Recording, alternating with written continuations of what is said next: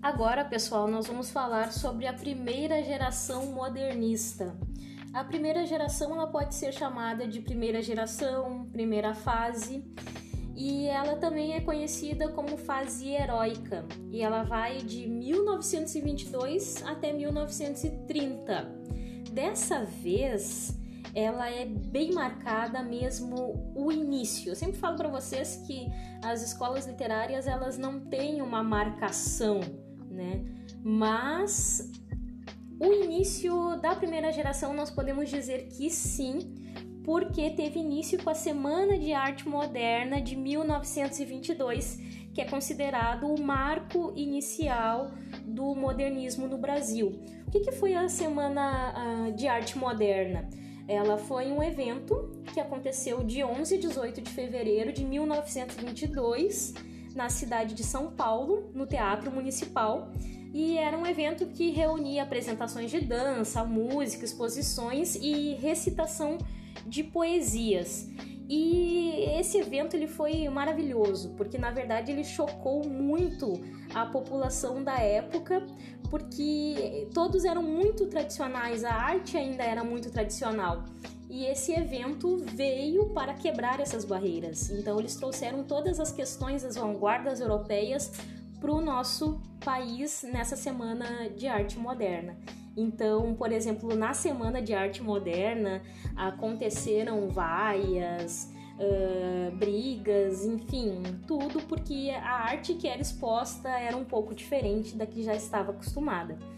Uh, e os artistas envolvidos, na verdade, os principais artistas envolvidos se chamavam, intitulavam-se o Grupo dos Cinco, que era o Mário de Andrade, Oswald de Andrade, Menotti Del Picchia, Tarsila do Amaral e Anita Malfatti, cada um com as suas especialidades, escritores, poetas e artistas plásticos. Uh, nós temos que ter em mente que esses artistas eles eram de famílias abastadas e eles tinham condições de fazer cursos de estudar no exterior e eles acabaram tendo contato com a arte moderna de fora, com, com por exemplo, as vanguardas europeias, expressionismo, impressionismo, dadaísmo e todas as outras correntes. E eles acabaram trazendo isso para o Brasil. Então, muitos deles estudaram na Europa. O principal local de, de encontro dos artistas da época era Paris, era o centro cultural inovador e radiador da época. Uh, é importante lembrar também que foram criadas foram criados alguns movimentos, algumas revistas e movimentos. Então, por exemplo, nós vamos ter o movimento Pau Brasil. O que é o movimento Pau Brasil? Ele é um movimento totalmente nativista que defendia que a nossa poesia brasileira ela deveria ser exportada, que nós deveríamos fazer aqui poesia, arte e deveríamos exportar para o exterior. Por isso, o um nome é Pau Brasil, porque um do, uma das nossas principais matérias-primas de exportação foi o pau-brasil. Então, eles acreditavam que a nossa poesia deveria ser pau-brasil. E o principal influ, influenciador dessa corrente de pensamento foi o Oswald de Andrade nós vamos também um, ter um movimento chamado verde amarelismo ou escola da, da anta. O verde amarelismo ele era totalmente contra qualquer influência externa que pudesse acontecer.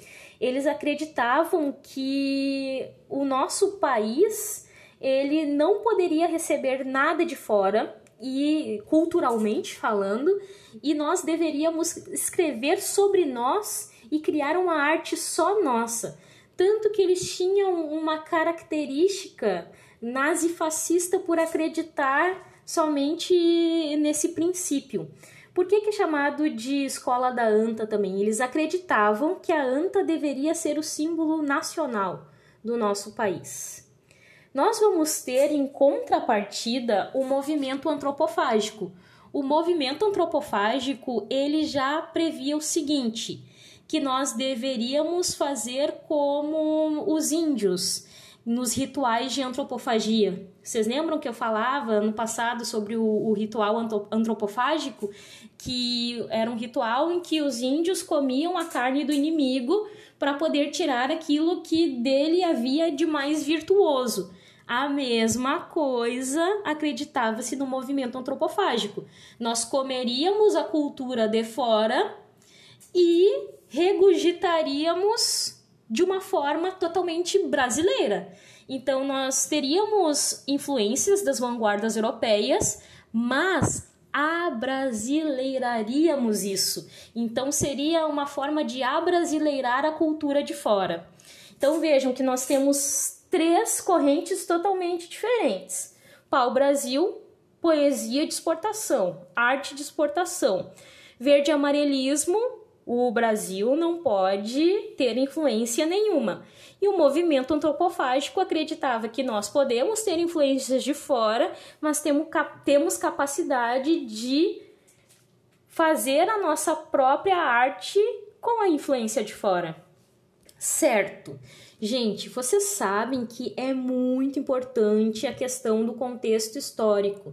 Então é sempre bom a gente dar uma lembrada, uma pincelada no que acontecia na época, né? Porque o contexto histórico ele influencia muito aquilo que, que o artista escreve.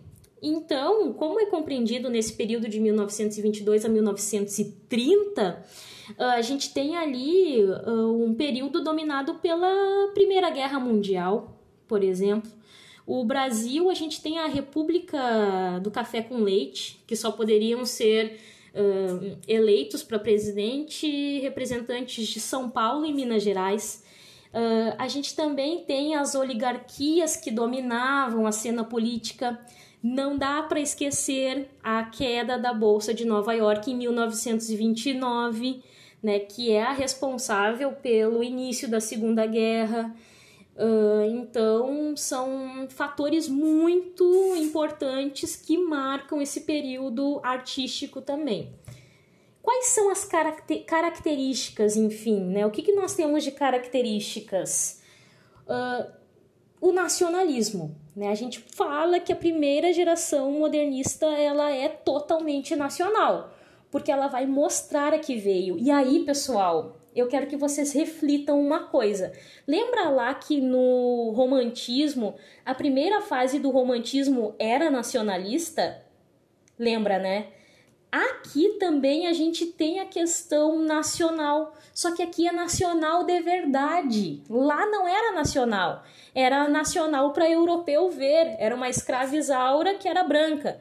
Aqui não, a gente vai ter, por exemplo, um índio que é um índio mesmo, né, que fala de um jeito indígena, tanto que nós vamos ter Macunaíma, o herói sem nenhum caráter, do Mário de Andrade, que é um dos livros mais difíceis que eu já li, e ele é complicado mesmo porque ele traz toda a questão folclórica, a questão da linguagem para dentro da obra. Então é, é o nacionalismo ali mesmo. Nós vamos ter a valorização do nosso cotidiano, o cotidiano real, o cotidiano brasileiro, nada europeu europeu, é nosso. O resgate das raízes culturais nacionais, crítica à realidade brasileira, então nós vamos ter obras que criticam a nossa realidade. Né? A gente pode lembrar ali daquele quadro Os Operários da Tarsila do Amaral, critica a nossa realidade, né? a poluição, todas as pessoas trabalhando, enfim, é um quadro da época. Vai ter muitas experimentações estéticas. O que, que é essa experimentação estética? É provar, é verso livre, é, é verso branco, é não se preocupar com estética. E aí a gente tem uma total oposição ao parnasianismo. Tchau, parnasianismo com toda a sua uh, formalidade, pomposo e tudo mais. Tchau, não, agora é tudo muito livre. Uh, então, nós vamos ter também muita questão da ironia, do sarcasmo, da irreverência. Uh, eu quero que vocês lembrem lá do, po do poema Minha Terra tem palmeiras, onde canto sabiá, as aves que aqui gorjeiam. Lembraram, né? Então vai ter muita paródia também. Por exemplo, Minha Terra tem. Uh, minha Terra tem. Ih, me esqueci. Minha terra tem palmeiras onde canto tico-tico, enquanto isso sabiá vive comendo meu fubá. Ficou moderno o Brasil, ficou moderno o milagre. A água já não vira vinho, vira direto o vinagre.